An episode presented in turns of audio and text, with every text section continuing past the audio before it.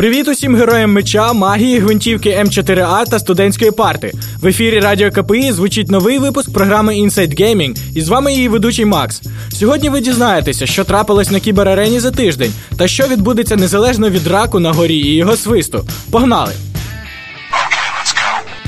Як зазначалося раніше, незабаром в Київ Кібер-арені пройде турнір Star Ladder Star Series Season 5.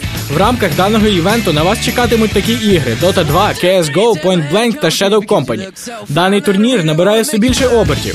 Наприклад, змагання по Dota 2 попереднього сезону дивилося онлайн приблизно 45 тисяч глядачів, що є рекордним показником для всіх чемпіонатів цього року за виключенням The International 2. Загальна кількість глядачів фінальної частини четвертого сезону склала 816 тисяч чоловік. Star Series швидко розвивається і має свою аудиторію. Саме такою була причина відмови від турніру Asus Open. Протягом 10 років івент дарував масу емоцій як для гравців, так і для фанатів. Представник компанії Asus наголосив, що Asus Open практично повністю злився з форматом проведення StarLadder. Тому з 2013 року компанія вирішила відмовитися від змагань серії Asus Open на користь StarLadder.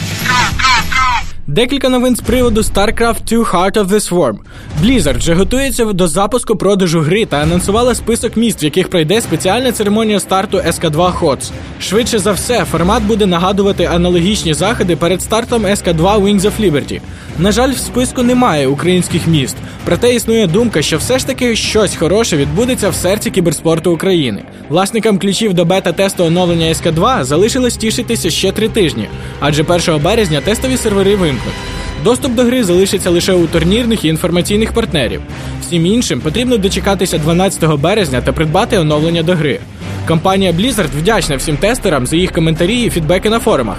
Ентаро Одун. Гейбу Ньюелу, голові компанії Valve, сняться кошмари, творцем яких виступає Apple.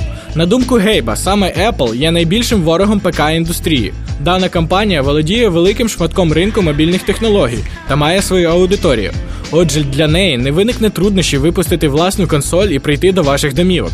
Якщо ПК індустрія не об'єднається, то Apple захопить цю нішу. Саме так виглядає кошмар Гейба, адже він хоче випустити свою консоль. Втім, віщі сни Ньюела на цьому не скінчилися. Гейб пророкує бум, під час якого виробники ігрового ПК заліза будуть випускати неймовірно дешеві альтернативи консолям. Для фанатів гри The Witcher є приємна новина. Нарешті була анонсована третю частину легендарної серії від польської студії CD Projekt Red. Проект отримав назву Wild Hunt. І як пишуть в інтернеті, гра має з'явитися на ПК і на консолях в першій половині 2014 року. В мережі є відеоролик, де розробники розповідають про повністю відкритий світ та можливість проходження гри в будь-якій послідовності.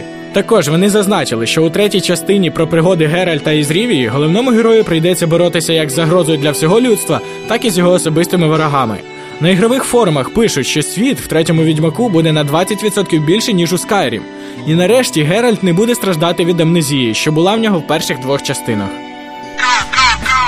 І на завершення, якщо ви давно знаєте, що таке StarLadder і постійно відвідуєте цей івент, то у вас з'явилася можливість попасти туди у ролі гравця, а не глядача. В рамках Star Series відбуваються професійні баталії на професійній сцені. Але для тих, хто не знає, повідомляю, що є ліги трохи нижче за класом.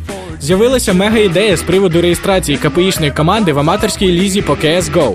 Тому, якщо у вас в вашій цифровій бібліотеці є дана гра, і ви вважаєте себе здібним гравцем, пишіть у паблік slash KPI Gaming, і вам буде надано подальшу інформацію про можливість потрапити до Про ліги, а далі і в Стар лігу. Більше того, в тому ж пабліку slash Gaming розпочато голосування з приводу гри, котру б ви хотіли бачити на турнірі від Радіо КПІ та Inside Gaming. Голосування закінчується через 7 днів. Не втрачайте шанс проголосувати і зіграти в улюблену гру. На сьогодні це все. Повтори випусків на r.kpi.ua. З вами був Макс, a.k.a. Ghost та програма Inside Gaming. Good luck, have fun!